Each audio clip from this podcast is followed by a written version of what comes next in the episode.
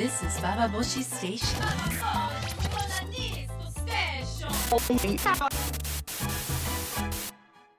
This is Bababoshi Station. インターネットラジオババボシ北原みのりです、えー今週、えーさよなら韓流という本が川出書房新書から出ます、えーぜひぜひ読んでいただきたいなっていうふうに思うんですけれども、えー今日はその韓さよなら韓流タイトルねちょっとどういうことっていうふうに、まあ、思われる方もいると思うんですけれどもそのタイトルに至った経緯とかこの本のこととても強い思いで書いた本なのでその話をしていきたいと思います、えー今日も最後まで聞いてください。This is Bababoshi Station. えーさよなら韓流、えー今週出る本なんですけれども実はこの本ってすごいね今までにないぐらいに時間がかかっちゃった本なんです。もともとそんな書くのは早い方ではないんですけれどもちょっと異常な遅さであの編集者の人との編集者との締め切りの約束を幾度も破ってしまったかというで最初はノリノリだったんですよでそのノリノリだったのは韓流ってエロいよねっていうような気持ちでなんでこんなに女の人が韓流にはまるのかそのジャニーズにはまるのとかそのハンカチ王子とかにはまる、まあ、あのおば様たちのあのハマり方とまた違うハマり方があるんじゃないかとで新大久保に行けばイケメンいないじゃないのよみたいなことを言って怒っている女の人がいたりとかその新大久保のライブハウスとか行くと昼間からね500円とかで入れるんですよ。でお茶飲んだりとかしながら「ほうほう!」とか言ってその素人、まあ、韓国から来ているメジャーではないその、まあ、新大久保で作ろうアイドルをっていう男の子たちと一緒に踊ってるね60代とか50代の女の人たちが来ていてなんかまるで女の人のあの、まあ、語弊あるかもしれないけど私は風俗のようだなって気持ちがしたんですよ。ここまで欲望をねさらけ出して楽しめる場所ってしかも安全にしかも安くとても素晴らしい街だわみたいな気持ちでいてそういう気持ちを、まあ、書きたいなと思っていた。でその頃にちょうど2011年のね、あのー8月でした。フジテレビの前でデモが起きてそれはそのメディアの変更編集放送ですかね。そのまあ韓流ばかり流しているとドラマが。フジテレビをま批判するという体であのデモが起きました。でこのデモに関してはその、まあ、いろんな思いはあると思うんですけども私にとってみればその8月のその終戦記念日間近だったということとかやっぱりあの3月11日311があった年でまだ原発事故が全く収束していない中でそのデモの様子見るとね韓流気持ち悪いとか韓国人はどうだとかそういうことをやっぱり大声で言うようなその空気にただのメディアの冷静なあのメディア批判というふうにはとても受け入れられなかった。でそのことをまあ書いたんですよね。そのネットのインタビューも受けましたし、えー週刊朝日の記事の中でも書いたんですけども、まあ、そこから非常に私の身の回りでは えっとですねまあサーバーライピースクラブのサーバーが落ちたりとか、まあ、いろんなあのすごいまあ言葉も浴びたしあとネットとかであることないことを書かれたりとかウィキペディアでもね嘘ばっかり書かれたりとか、まあ、いろんな写真があのさらけ出されてしまったりとかあここまでするんだなと。で私があの批判したものの正体は何だったんだろうと。そんなことをやっぱ考えさせられるようなあの日々が続きました。でその中でその韓流はエロであるっていうふうに書いてたい書きたい貫きたいって思いがある一方でそのものを言うこととか私が韓流は好きだとかその女の欲望に対して語ることに対してやっ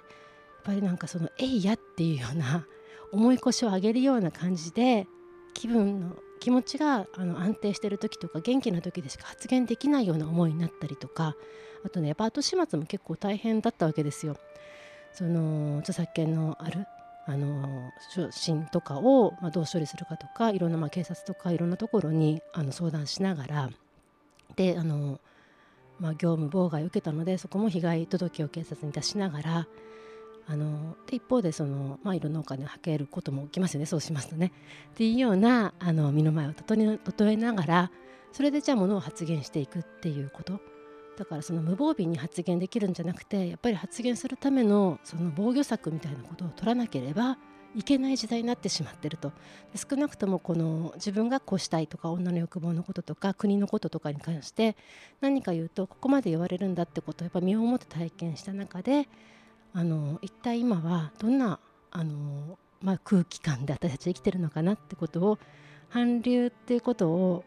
まあ、通しながら私が感じ考えて変遷してきたような気持ちをあの本にしました。であのただもう私ね書けなくなっちゃったんで「あの韓流はエロである」っていうのは、まあ、タイトルそうだったんです初め。韓流はエロであるっていうタイトルであの企画は通って始まったんですけれどもエロであるってだけではその怖いとかじゃないですよもうそこだけでは韓流語れないぐらいのものなんじゃないかって中であの、まあ、他の女の人たちがどう思ってるのか韓流が好きな女の人そして全く韓流に興味ないね上野千鶴子さんにも出ていただいて あのいろいろ喋ったりとか女同士で語りたいなと思い韓流つながりで出会った女たちと対談を入れてもらったりとかしながらようやく書き上がった本です。今年のねちょうど1月までかかりました。まあ、編集者の人には本当にあの迷惑というか本当に助けてもらったなって感じなんですけれどもそういう思いで書いた本なのであの韓流好きな人もが読んだらどうかなって思うんですけど 韓流とか関係なく韓流よく分かんないとかどうでも興味ないって人でもそのもしかしてこの世の中ってちょっと生きづらいなって思ってる人が読んでくれたらそしてちょっと感想いただけたら嬉しいなと思う思っています。しかしねあの結構ねそうは言ってると重たい本に聞こえるかもしれないんですけど結構あの対談とかは笑えると思うんですよ。特に上野千鶴子さんとの私との噛み合わなさっていうのは自分で読んでてもちょっと笑えるなっていう感じがするのででやっぱり上野さん全くあの韓流興味ないしあのむしろ嫌いっていうふうにおっしゃってるんですけれどもその上野さんがわざわざやっぱりあの出てくださったことにとても愛情深さを私は感じたし心から本当感謝をしています。えー、なんで皆さん読んでこんな風に女が語り合えることとか言いたいことをやっぱ言えるってことの大切さみたいなことをあの、まあ、それが私は自由だと思ってるんだけども自由を手放せないために女の欲望を手放せないために何ができるのかとかそんなことを考えてます。ということでねあの、まあ、そんな話もそうだし対談に出てきてくださった、まあ、あの皆さんたちと一緒にトークをしたり、まあ、お茶を飲んだりする会をいわゆる出版記念パーティーをしたいなと思ってます。もちろん新大久保で。であの K プラザの新大久保の駅から本当すぐそばです。の4階のシークレットっていうカフェなんですけれどもあの、ね、シークレット面白いとこですよ。天井がね190すごい低い天井なんですよ。古いビルからだビルだからだと思うんですけども。そこで、まあ、あのモデル事務所に、ね、勤めてるようなあの、まあ、韓国男子イケメンがいますのでそこであのイケメンたちとイケメンたちと何するわけじゃないですイケメンたちがウェイターのカフェがありますのでそこであの皆さん一緒に楽しみましょう。3月14日の夜7時から。でこれホームページであの出てますのでライピスクラブのホームページかもしくは川出書房のホームページであの見てください。一応定員50名ということでお申し込みいただけたらありがたいです。この日はあの一応ね女性限定ということであのしますのでで3月14日。ちょうどね冬のそなたで、まあ、韓流が始まったっていうふうに考えていいと思うんですけども韓流ブームがそれから約今年10年ですよ10年間の、まあ、総まとめというかそんなことを韓流じゃないあなたも韓流のあなたも皆さんで一緒で遊びましょうという気持ちです。ということで、えーと、ホームページチェぜひチェックしてください。3月14日に会えたらすごく嬉しいです。本も買ってもらえたらとてもとても嬉しいです。インターネットラジオパワーバシ今日も最後まで聞いてくださってありがとうございました。北原みのりでした。